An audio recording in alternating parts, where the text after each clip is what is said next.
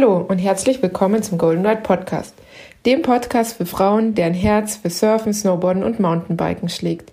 Hier unterhalten wir uns regelmäßig mit inspirierenden Frauen, Profisportlerinnen und Träumerinnen über die weibliche Seite des Actionsports.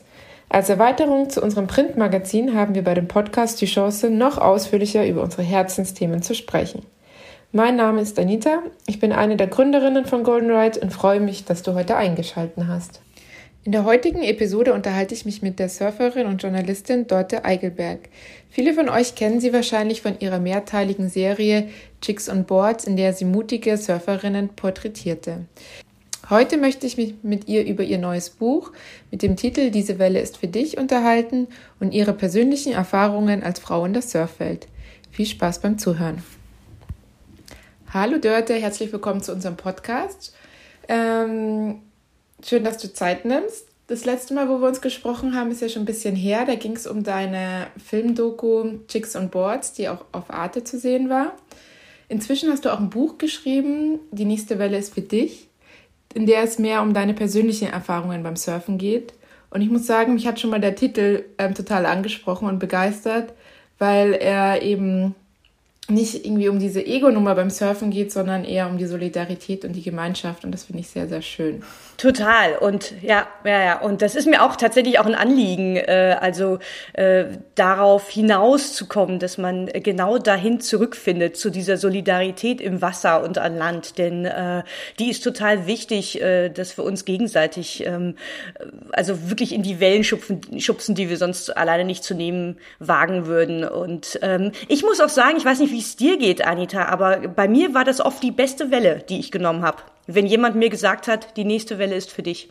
Stimmt, ja, weil man hat einfach mehr Selbstvertrauen, so man denkt so, ja, wenn der sagt, die ist gut oder oder ja, nimm die, dass man fühlt man sich einfach sicherer und paddelt äh, überzeugter und äh, weiß, äh, alles passt, die Stimmung passt, ich nehme sie jetzt. Ja, das stimmt. Ja, das genau, macht schon genau. Viel aus. Und, und, und, und außerdem ist es ja auch so viel schöner, denn du teilst ja dann auch diesen Glücksrausch. Ne? Also die besten Sessions, die hat man doch meistens mit, ja, mit Freunden oder Bekannten oder auch einfach nur mit Menschen, die mit einem Lächeln daraus paddeln. Also es ist ja jetzt eigentlich keine Raketenwissenschaft, ne? Aber das macht so viel, so viel Unterschied, mit was für einer Haltung du da rausgehst. Ich glaube wirklich, dass auch dieses Line-up eine richtige Echokammer deiner eigenen Verfassung ist. Also je nachdem, mit viel, äh, wie viel oder wie wenig äh, Selbstbewusstsein du da raus paddelst, ähm, äh, du, du nimmst ja auch das wahr, was du aussendest, ne? Und bekommst das ja dann auch gespiegelt. Und umgekehrt kannst du ja auch die Stimmung im Line-up beeinflussen mit deinem eigenen äh, Verhalten. Und ähm, also so in dieser New Feminism-Bewegung ist es ja schon lange so, dass sich da die Frauen viel mehr so zusammentun ähm, und gegenseitig unterstützen. Und genau das ähm, können wir ja als Surferinnen auch tun, so wie in allen anderen Lebenslagen auch. Ja, das stimmt. Da, manchmal hat man natürlich als Frau das Gefühl, dass es so ein bisschen Zickenkampf im Line-Up herrscht, finde ich. Wenn da schon eine ist und dann denkt sie, also kommt echt immer drauf an. Manchmal ist so Solidarität, man lächelt sich gleich an, teilt die Wellen miteinander und manchmal hat man es eher so das Gefühl so, die muss jetzt zeigen, dass sie besser surft oder so. Ja, Was und, und ist das nicht komisch? komisch ist, weil ja. meistens ist man ja eh dann in der Minderheit, sage ich jetzt mal, als Frau im Wasser. Da könnte man eigentlich sich auch einfach ein bisschen solidarisch zeigen. Aber genau, und ich finde das auch total spannend. Und ich glaube auch, dass das wirklich eine, äh, zum einen eine Generationensache ist, die sich auch jetzt wirklich ändert. Ne? Also ich kenne das noch total. Ähm, ich war auch immer in allen Bereichen, ähm, sei es als ähm, keine Ahnung, als Filmstudentin ähm, an der Filmakademie oder auch äh, bei gewissen Dingen, die ich gemacht habe, die jetzt vielleicht so ein bisschen abenteuerlicher waren oder ein bisschen, keine Ahnung, ein bisschen radikaler. Ich war ganz oft die einzige Frau ähm, oder eine der wenigen Frauen und ich hatte dann immer so einen gewissen Welpenschutz genossen. Ne? Also so, ich war quasi wie die Quotenfrau. Und irgendwie damals habe ich damit noch so kokettiert und fand das irgendwie cool, bis ich erstmal begriffen habe, so, nee, Moment mal, ähm, Du darfst ja auch nur sein, weil du die eine Quotenfrau bist. Und solange du in der Minderheit bist, ähm, bist du jetzt für die anderen, die in der Mehrheit sind, äh, auch keine Gefahr. Und äh, aber wehe, es werden jetzt mehr Frauen. Und ich glaube, das ist das, was sich halt ändern muss. Du fühlst dich dann als erste Quotenfrau ähm, vielleicht noch so ein bisschen in deiner besonderen Stellung ähm, angegriffen, wenn da jetzt die nächste Quotenfrau angepaddelt kommt, ne? Stimmt, ja. Oder du, ne? Oder du Aha. als zweite Quotenfrau hast jetzt Angst, dass genau du das jetzt, äh, dass dir jetzt widerfährt, so, oh, oh, jetzt, ahn, jetzt kommt der Zickenkrieg. Ich glaube aber, dass allein das Wort Zickenkrieg, ne, ähm, ich glaube, das ist auch etwas, wir sind damit so geprägt mhm. worden, ne? Aber wo kommt denn das her? Also ich meine, wer hat dieses Wort in die Welt gesetzt? Das ist ja eigentlich total frauenfeindlich. Ja, das stimmt. Ne? Du würdest doch bei Männern sowas nicht sagen. Bei Männern würdest du sagen, da sind jetzt hier irgendwie, ja, da würdest du schlimmstenfalls sagen, da sind zwei Platzhirsche. Aber das ist bei weitem nicht so negativ konnotiert äh, wie äh, dieses Wort. Ähm, der Stutenbissigkeit, ne? Ist auch noch so ein Wort. Stimmt, das ist und, noch schlimmer, aber und ich, ja, ja. Und ich glaube, das ist ehrlich gesagt, damit hat man vielleicht dann auch so diese Frauenbewegung klein gehalten. Ne? Also angefangen mit Alice Schwarzer, der man dann irgendwie, äh, keine Ahnung, eine, eine totale Spaßbefreitheit äh, unterstellt hat. Ähm, ähm, also ich glaube, auf die Art hat man sich dann ein bisschen über diese, diese Frauen lustig gemacht und die Bewegung klein gehalten. Mhm. Und es waren möglicherweise auch genau die, die das in die Welt gesetzt haben, die sich halt bedroht fühlen von diesem Auftreten. Und deswegen, und, und wenn wir Frauen ähm, diese, sagen wir mal so, das aufgreifen, dann verstärken wir das ja eigentlich noch, ne? Und eigentlich wäre es ja viel toller. Also und wie gesagt, ich spreche mich davon nicht frei, ne? Auch ich kenne total dieses Gefühl, äh, was du da beschreibst. Aber ich hoffe, dass wir dahin kommen, dass ähm, wir eher uns sagen so, hey, guck mal, da ist ja noch eine andere Frau oder guck mal, da sind noch andere Frauen. Ah, und wir werden immer mehr und jetzt tun wir uns zusammen mhm. und jetzt ähm, können wir also so diese Gemengenlage ähm, positiv ähm, ja, neu äh, äh, formen.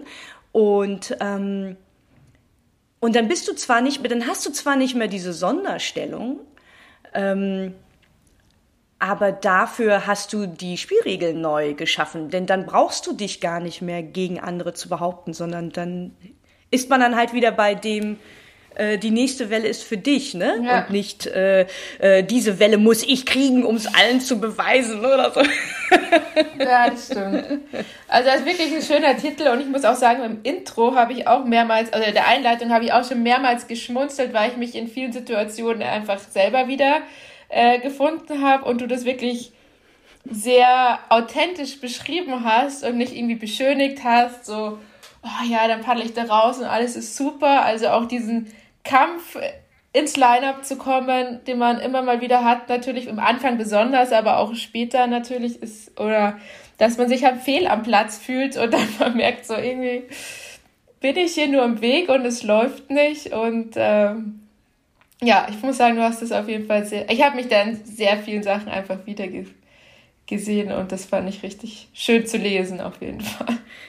Das freut mich total, denn äh, die Herausforderung äh, bei diesem Buch war natürlich, dass ich so, zum einen Menschen abhole wie dich, also erfahrene, gute Surferinnen, ähm, als auch Menschen, die überhaupt nichts mit diesem Sport zu tun haben. Und äh, deswegen ähm, war es mir wichtig, immer so diese Transferleistung zu machen, dass man all diese Mechanismen, die man da draußen im Line-Up vorfindet, auch auf ähm, die Realität an Land übertragen kann. Also was so diese gläserne Decke angeht mhm. und äh, diese äh, hierarchische Struktur. Also da draußen im Wasser, das ist ja alles so archaisch und so unverkleidet. Ne? Also alles, was wir so im Berufsleben zum Beispiel ähm, in sehr verklausulierter und äh, subtiler Form erleben. Das ist ja da draußen im Wasser, also richtig so Bam in your face, Darwinsches Survival of the Fittest. Ne?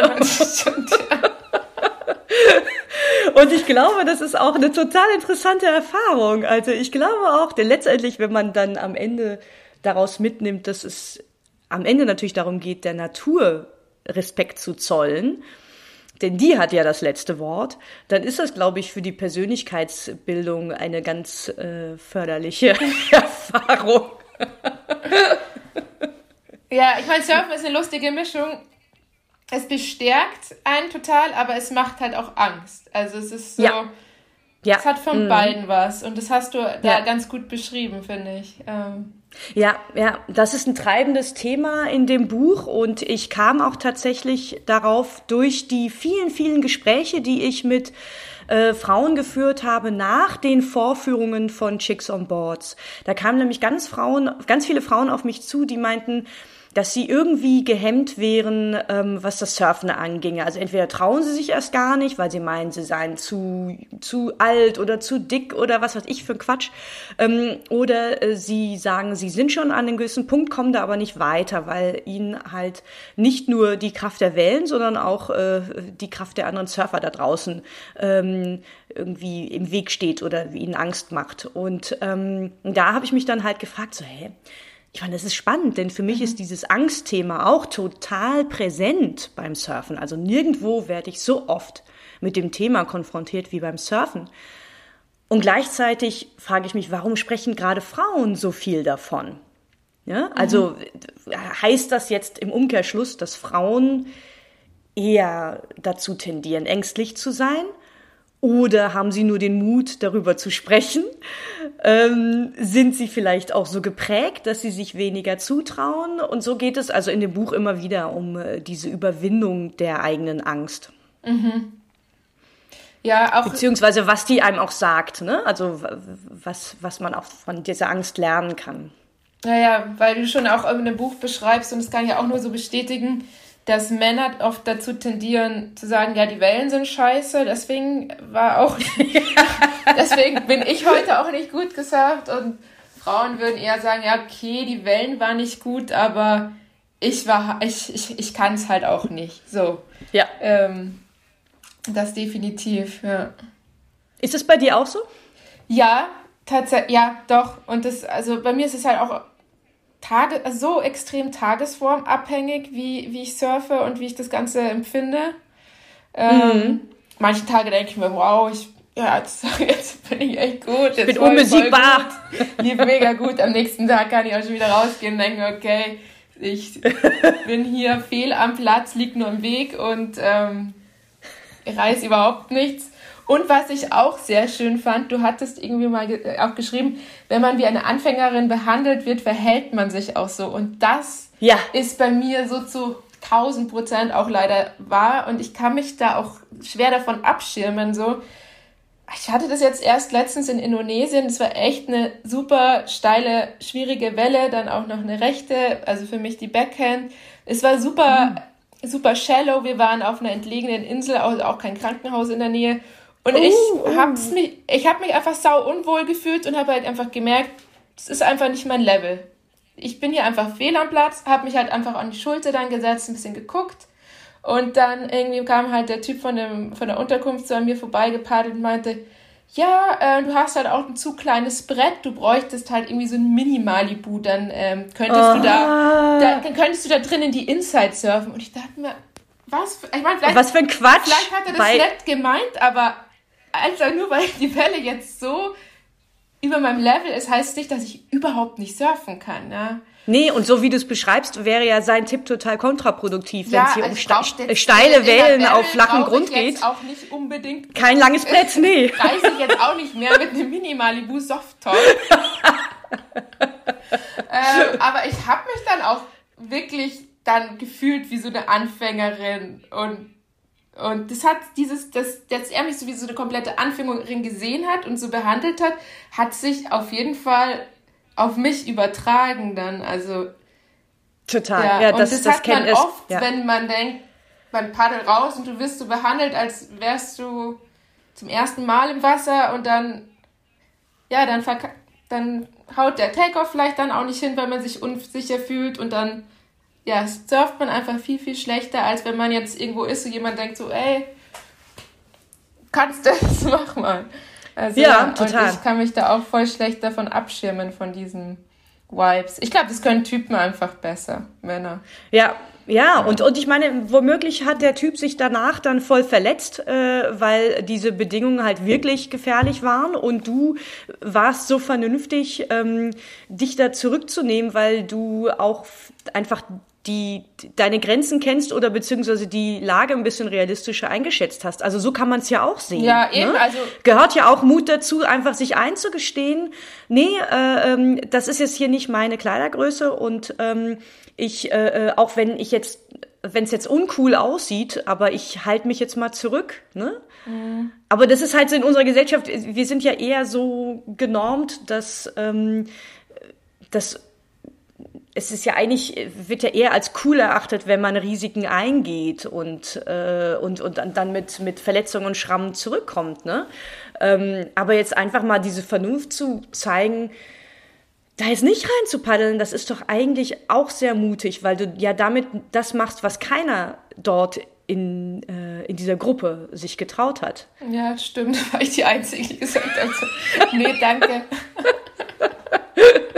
Aber ich kenne das auch total. Hey. Also ich meine, ich, das ist echt, ich finde es immer so witzig. Mein, mein Freund hat ähm, also gerade erst angefangen zu surfen. Also ich habe den ja lustigerweise, das steht ja auch im Buch drin, ähm, wie ich den kennengelernt habe.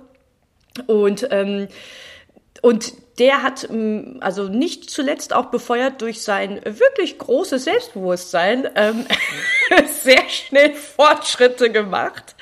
Und das Lustige ist, wenn wir jetzt heute zusammen surfen gehen ne, und wir sind irgendwo auf Reisen und müssen uns ein Brett mieten, weil wir keins dabei haben, ey, das ist jedes Mal das gleiche Spiel. Ne? Wir kommen da rein spaziert und ähm, er kriegt dann so das super schnittige Shortboard in die Hand gedrückt ne? und ich krieg dann irgendwie so ein acht, fünf Fuß Malibu Soft Top oder so. Also, wo ich auch denke so, Leute. Das ist echt krass, ja. Es ist echt und, und, also, dass man dann, also ich weiß nicht, wie es dir geht, aber ich surfe meistens am besten in Gegenwart von Anfängern, ehrlich gesagt. Klingt jetzt doof, ne? Aber ich fühle mich dann eher eingeschüchtert von guten Surfern. Aber so in so ein Anfängerspots, dann äh, fühle ich mich natürlich hier. ja, verstehe ich. Also bei mir kommt es immer drauf an, wie die sich im Wasser so verhalten. Wenn es jetzt so tatsächlich so Platzhirschen, sage ich jetzt einfach mal, sind oder halt einfach generell Surfer, die so überzeugt jede Welle anpaddeln und dir so signalisieren, also da ist jetzt kein Platz, keine Welle ist mehr für dich übrig. So, dann äh, surfe ich auch nicht so gut, aber wenn da jetzt jemand sitzt, der das so entspannt ist und man weiß, so man hat auch genug Raum so für sich, um seine Wellen zu erwischen, ohne sich jetzt da so extrem durchsetzen zu müssen, dann passt auch. Äh ja. Mhm. Und äh, das, das Thema Angst, ähm, kennst du das bei äh, männlichen Surfern? Also jetzt zum Beispiel bei deinem Mann? Ist das etwas, worüber er spricht? Nö, also, also ich weiß nicht, ob er es hat. Also ich, also bestimmt, aber wenn es irgendwie mal groß ist oder auch richtig groß und ich, ich dann irgendwie mich nicht so wohl fühle oder nicht unbedingt raus will, sagt er immer, stell dich nicht so an, das kannst du. Und in vielen Sachen hat er vielleicht auch recht, wahrscheinlich kann ich es und mhm. manchmal, oder oft gehe ich auch, aber dann muss ich es halt selber fühlen, dass ich weiß, mhm. okay, ich habe zwar ein bisschen Angst, aber ich weiß, ich kann es. Oder ich fühle mich mhm. an dem Tag gut. Aber manchmal sage ich auch, weil er hat auch nach mir angefangen, er hat auch durch mich surfen angefangen, aber ist natürlich, Ach so. auch, ist natürlich jetzt auch schon ähm, auf jeden Fall auf meinem Level. Ähm, manchmal geht er dann auch selber raus, weil ich mir denke so, ich hatte das halt auch schon mal, dass ich bei großen Wellen draußen war oder schon öfters und dann so ein Vibe-out hatte und so gespült wurde und so lange unter Wasser gedrückt wurde, dass ich danach viel unsicherer war als davor. Ja. Und deswegen ja, ja. mache ich das eigentlich selten. Oder wenn ich wirklich weiß, oh, ich fühle mich da nicht wohl, weil ich zerstöre dann eigentlich nur mein Selbstbewusstsein, anstatt dass ich das dann bestärke, weil ich vielleicht die große Welle gekriegt habe. Also das ist wirklich Tagesform. Ja. Also an manchen Tagen da weiß ich so, okay, ich gehe da raus. Selbst wenn ich sie auf den Kopf kriege, halte ich das aus. Und an manchen Tagen weiß ich so, na, ich fühle es nicht, dann und dann lasse ich es dann auch. Ja. Ist ja auch die Frage, was man da überhaupt da draußen sucht. Also geht es jetzt wirklich nur darum, sich und anderen irgendetwas zu beweisen oder an die eigene Grenze zu gehen oder die Angst zu überwinden ähm, oder äh, diesen Thrill zu suchen? Es sind ja alles total valide Begründungen oder valide äh, äh Motivationen. Mhm. Ähm, aber jetzt also für mich ist ehrlich gesagt das Surfen mehr so eine meditative Praxis. Also es hat, hat was von so einer Achtsamkeitsübung. Also ich mag eigentlich in erster Linie diesen Dialog mit der Natur da draußen, so abgedroschen das auch klingt, aber ähm, ich fühle mich einfach da draußen total frei und glücklich und ähm, kann das dann auch spüren, auch bei kleinen Wellen. Also da ist es mir dann jetzt eigentlich egal, wie wie hoch ja. die Welle ist. Also es ist mehr das Verhalten der Welle äh, und ähm, die Natur drumherum und die Atmosphäre, die Stimmung unter den anderen Surfern, äh, die da ausschlaggebend ist. Ja, das ist das Schöne ja auch im Surfen. Jeder, ist, jeder kann es ja so für sich machen, wie es ihm hm. gefällt. So. Also man muss ja auch nicht immer die geilsten Wellen haben, um eine gute Session zu haben. Also wie genau. du schon sagst, ist hm. ja auch schön, einfach im Wasser zu sein und das ist ja so ein großer Teil auch vom Surfen, weil ich meine, wie lange steht man dann am Ende wirklich auf dem Brett? Das ist ja eigentlich der klein, wenigste Teil von der ganzen dorthin fahren, den Spot suchen, rauspaddeln, die richtige Welle erwischen. Also das ist ja eigentlich das ganze Drumherum, was dazu gehört. Und ähm, ja, das macht es ja dann ja, auch. Mir juckt mir juckt schon wieder unter den Füßen. Ich ja, muss ja, schon wieder los. Was sitzen wir hier ja, überhaupt noch? Wann warst du das letzte Mal am Meer? Ist bei dir schon ein bisschen her? Ähm, nee, es geht so. Also ich hatte lustigerweise jetzt gerade die Gelegenheit, dass ich zweimal in Frankreich war äh, im Laufe der letzten drei Wochen. Äh, und ich, das war mir jedes Mal so eine kleine Ochsentour, weil ich mich immer mit dem Zug dahin bewegt habe.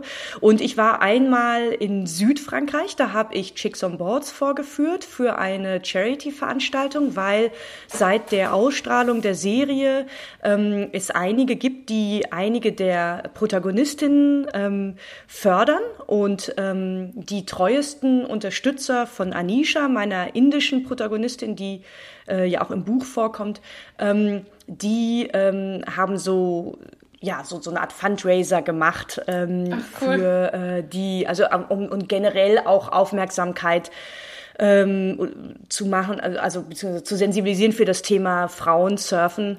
Und ähm, also da habe ich dann ähm, das halt äh, ja mit einer Surfbrettspende äh, und, und dem Film unterstützt.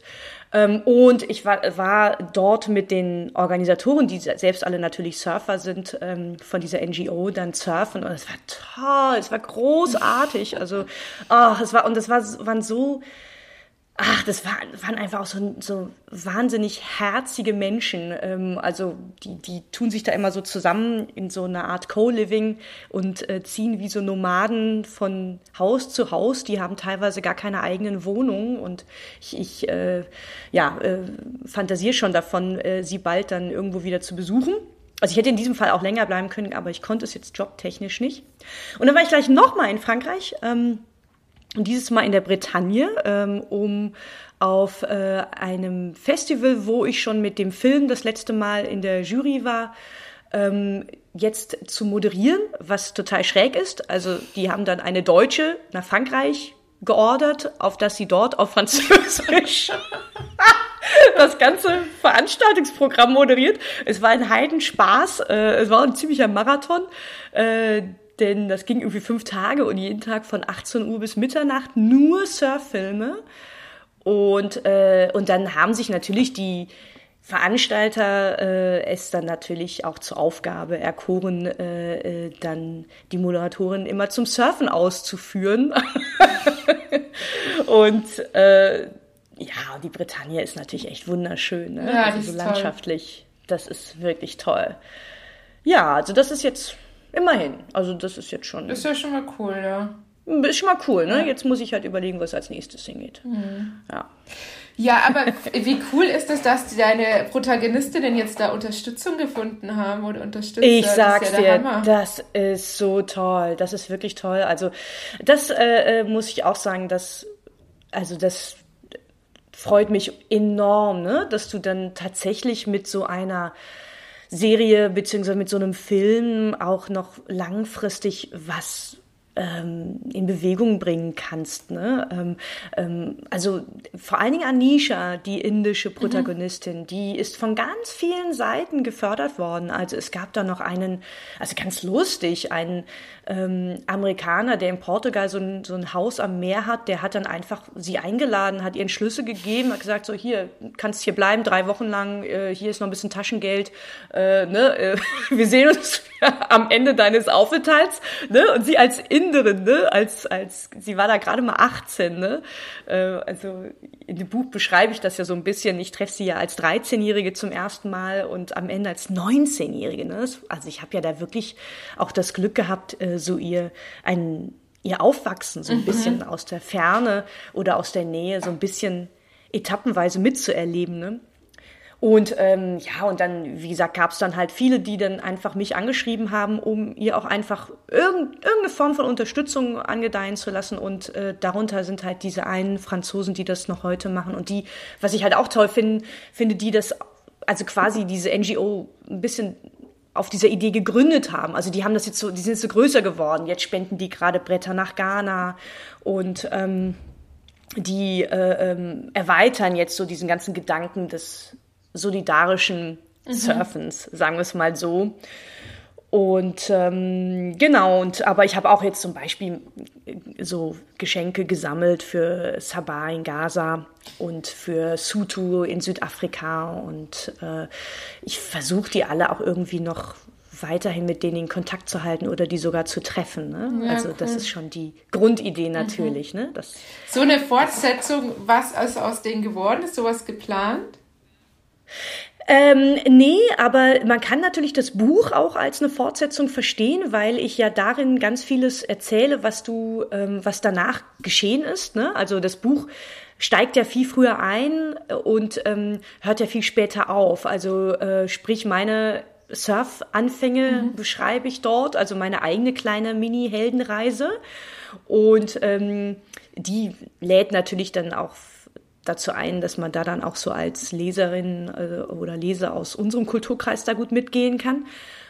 Und, ähm, und dann alles, was natürlich nicht nur während des Drehs, sondern auch darüber hinaus und danach geschehen ist. Also ähm, ich habe ja auch noch viele andere Surferinnen danach dann kennengelernt, die ich dann in dem Buch beschreibe, die im Film ist nicht vorkommen. Also zum Beispiel Risa in Mexiko, die erste Plus-Size-Surferin, äh, die ich je getroffen habe im Profi-Segment. Ne? Also sie ist, äh, hat Kleidergröße Ü40, äh, Altersgruppe Ü40 mhm. und sie vertritt ihr Land Mexiko im Longboarding. Ne? Äh, also und und sie sie sie beeinflusst da die Stimmung in Line-up, indem sie da einfach und da sind wir wieder bei der nächsten Welle ist für dich, damit so ein Lächeln rauspaddelt, ne? Ähm, und ich habe selten so viele gute Longboarderinnen an einem Spot gesehen wie in Sayulita, da wo sie mhm. ihre Kurse gibt, ne? Also da sieht man wie man so im Kleinen da so was bewegen kann, ne? Durch so eine positive Grundhaltung, in dem, wenn man das so nach außen trägt. Ja, das stimmt, das macht schon einiges aus. Aber ich würde auch äh, natürlich sofort eine Fortsetzung machen, ne? Äh, also noch eine weitere Fortsetzung. Ach, ganz ehrlich, ey, wenn es nach mir könnte jetzt einfach nur noch Surffilme machen und Surfbücher schreiben und dazwischen surfen. Ich bin so ein Nerd jetzt hier mittlerweile. Ja, ja, verstehe ich. Also bei mir ist ja auch nicht viel anders. Also ich beschäftige mich ja eigentlich oder? auch noch mit oder hauptsächlich mit Snowboarden, Surfen und Mountainbiken, halt übers Magazin. Ja, ne? Ähm, ja. Ja, es ist halt so, ne, wenn man so von so einer Passion so geritten ist, ne, ja. da ja, vor allem Surfen, weiß ich nicht, das hat mich auch am meisten gepackt von allen dreien, obwohl ich zuerst. Ach, echt, ja? Ich war erst, äh, also vor allem Snowboarderin und habe auch erst mit Anfang 20, Mitte 20 angefangen zu surfen. Hatte, Immerhin. Ja, ich hatte erst ein paar. Also ich habe mit Anfang 30 angefangen. Ja. Mhm. Erst schon ein paar, ich hatte schon früh ein paar Surfkurse, aber da war ich immer nur im Weißwasser und da hat es mich dann nicht so gepackt. Und dann erst, mhm. als ich das erste Mal in Bali war und dann eine grüne Welle gesurft bin, dann habe ich so, ach, deswegen finden alle Surfen so toll. Also ganz ehrlich, der Kapf da im Weißwasser, wenn man da mit diesem riesen Longboard da sich rauskämpft, ständig in die Rippen gedrückt kriegt, die Strömung reißt an den Füßen und dann dreht man sich wieder um und nimmt die Weißwasserwalze nach vorne. Das war jetzt für mich nicht so die Erfüllung. Also ein, zwei Tage ist ganz lustig, aber nachdem ich dann nur das gemacht hat in diesem Surfcamps, irgendwie weil es immer so groß war, ähm, zu groß war, um ins Line-Up zu paddeln als Anfänger, war es ja, hat es mich nicht so gepackt. Ja. Genau. Aber so muss man sagen, Surfen kann ja wirklich das Leben verändern, weil wenn man total da einmal irgendwie so angefixt ist und dann diese Freiheit spürt und dann merkt, was alles möglich ist und dann halt auch Leute kennenlernt, die das, diese Freiheit und das alles so komplett leben, macht das schon was mit einem. Total. Total, weil es ja ein Lebensstil ist, ne, der ja. damit konnotiert ist. Ne? Der geht ja über das reine Surfen so als sportliche Aktivität hinaus. Ne? Das ist ja wirklich dieses, diese ganze unabhängige Lebensweise, nah an der Natur, losgelöst von ähm, irgendwelchen Restriktionen an Land. Ähm, dann aber auch was ich übrigens jetzt auch ganz interessant fand, ne, ähm, wo wir gerade von diesem Festival sprachen, ne, ähm, auch innerhalb dieser Community gibt's ja dann auch Strömungen. Ne? Zum Beispiel merke ich, dass der Umweltgedanke jetzt immer stärker wird, mhm. äh, was auch wirklich an der Zeit ist, ehrlich gesagt. Ne? Äh, denn ähm, wir können nicht zum einen jetzt hier die, die Natur feiern und dann gleichzeitig sie zerstören ne? durch äh, die Spuren, die wir da hinterlassen mit den Materialien, die wir benutzen oder den, keine Ahnung, Fortbewegungsmitteln, die wir manchmal aus Bequemlichkeit wählen. Ähm, und ähm, also das, das fand ich ganz spannend. Das war so ein, so ein Thema. Äh, auf diesem Festival hat sich das auch ganz gut so wiedergespiegelt. Und dann lustigerweise etwas anderes. Äh, und das ist halt dieses Solidarische wieder. Ne? Denn eigentlich ist es ja so zum einen so dieses, du bist so der Lonesome Cowboy, der da so in den Sonnenuntergang paddelt. Ne? ähm, aber ähm, wie, also wie gesagt, auf diesem Festival habe ich das so in einigen Filmen ähm, so, so durchschimmern sehen, diese, dieser Wunsch nach einem äh, nach diesem Zugehörigkeitsgefühl zu dieser Surfgemeinschaft.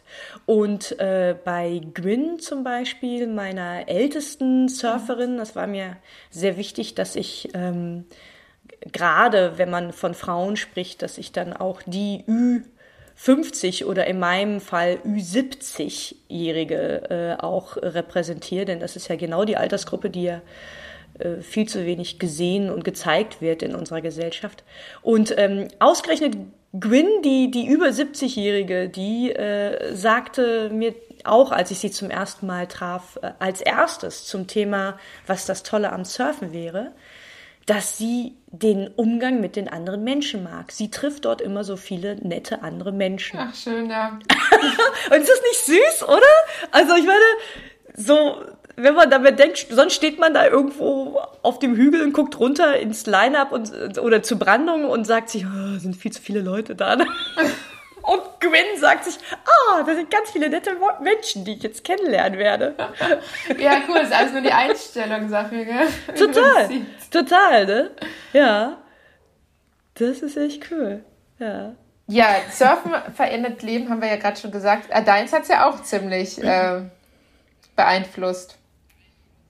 Ja, ja, ja. Also ich bin ähm, so ein Surf-Nerd geworden, dass ich auf meinen Reisen jetzt immer zusehe, dass ich an irgendeiner Küste bin und ich das Landesinnere und die großen Städte mir nur anschaue, wenn Flaute ist. Ähm, ich weiß nicht, ob ich darauf jetzt stolz sein muss, aber äh, das ist so.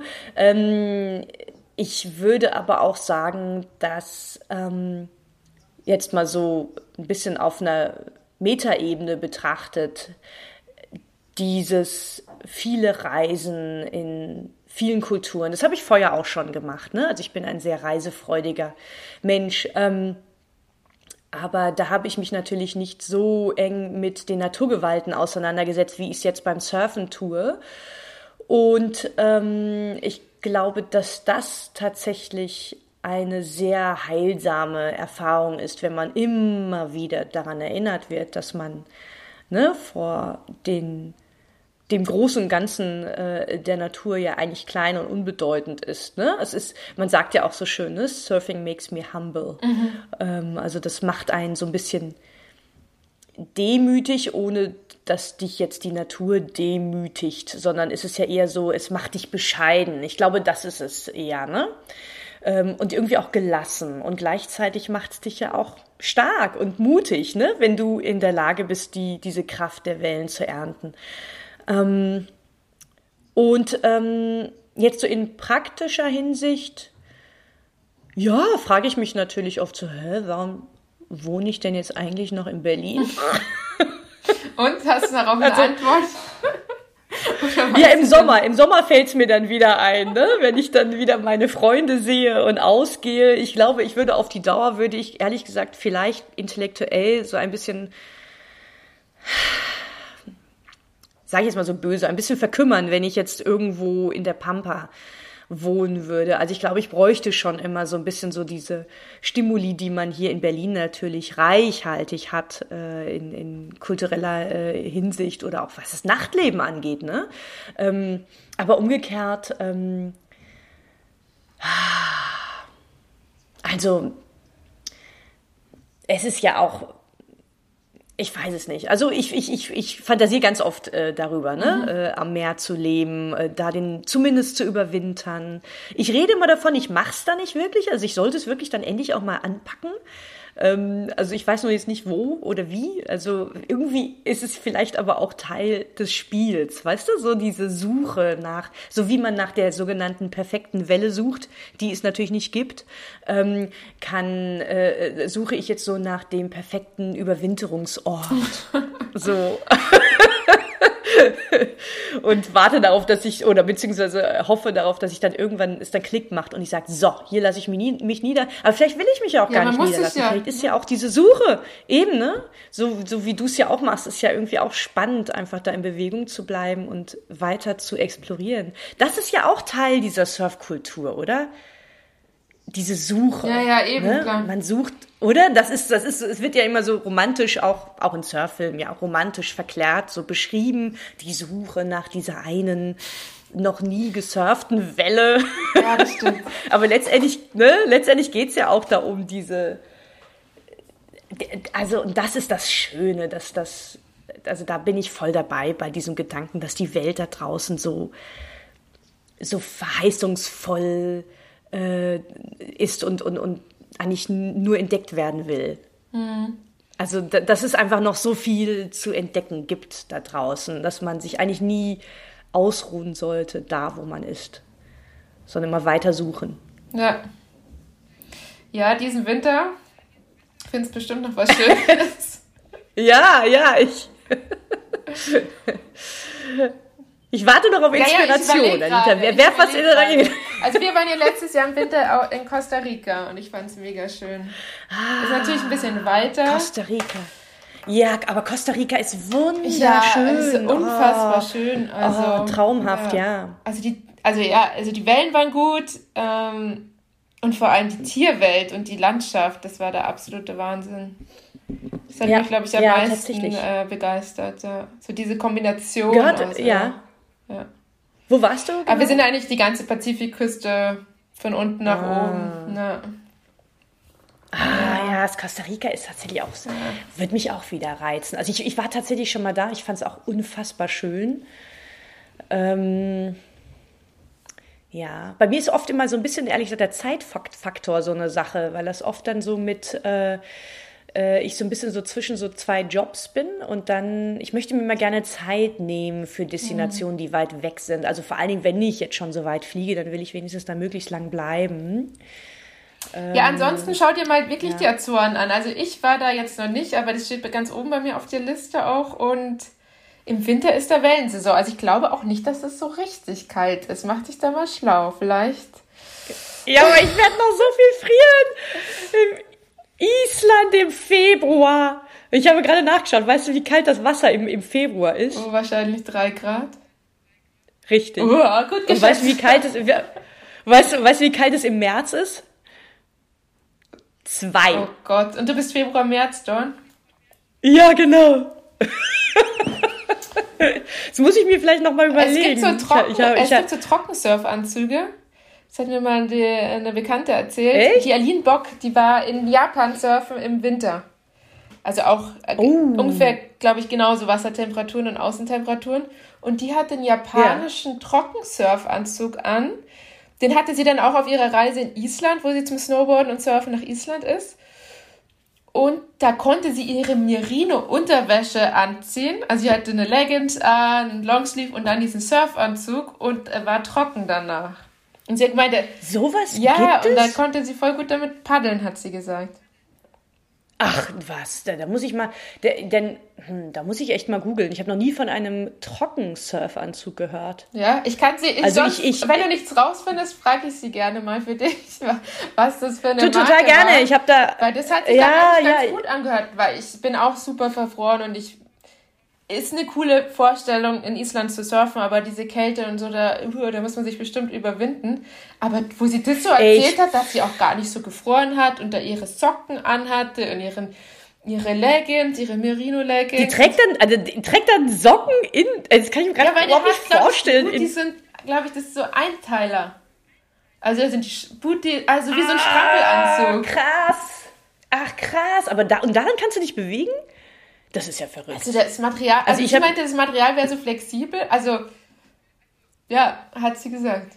Ey, ich habe mir gerade so, äh, äh so ein so ein echt dicken Neo mit Hoodie, also mhm. so ein Hooded Neo, äh, habe ich mich da reingezwungen heute und ich habe ja echt, also ich habe ja Klaustroph klaustrophobische Anfälle bekommen bei dem Versuch, den wieder auszuziehen und ich war in meinem Wohnzimmer im Trockenen ja, das und habe mich gefroren. Also, wenn ich mir das jetzt vorstelle, so, oh, nach so einer Surf-Session.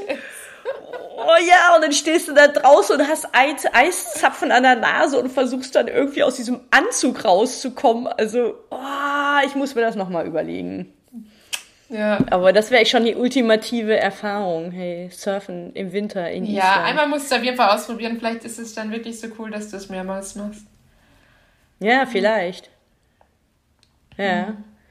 Also wenn irgendwer, der, der das jetzt hört, äh, äh, mit der Surfszene in Island kon Kontakt hat, möge er, möge er oder sie sich bitte melden. Ja, vielleicht Denn kannst du glaube, was alleine, Frauen, auch äh, Surferinnen auf Island machen, wer weiß.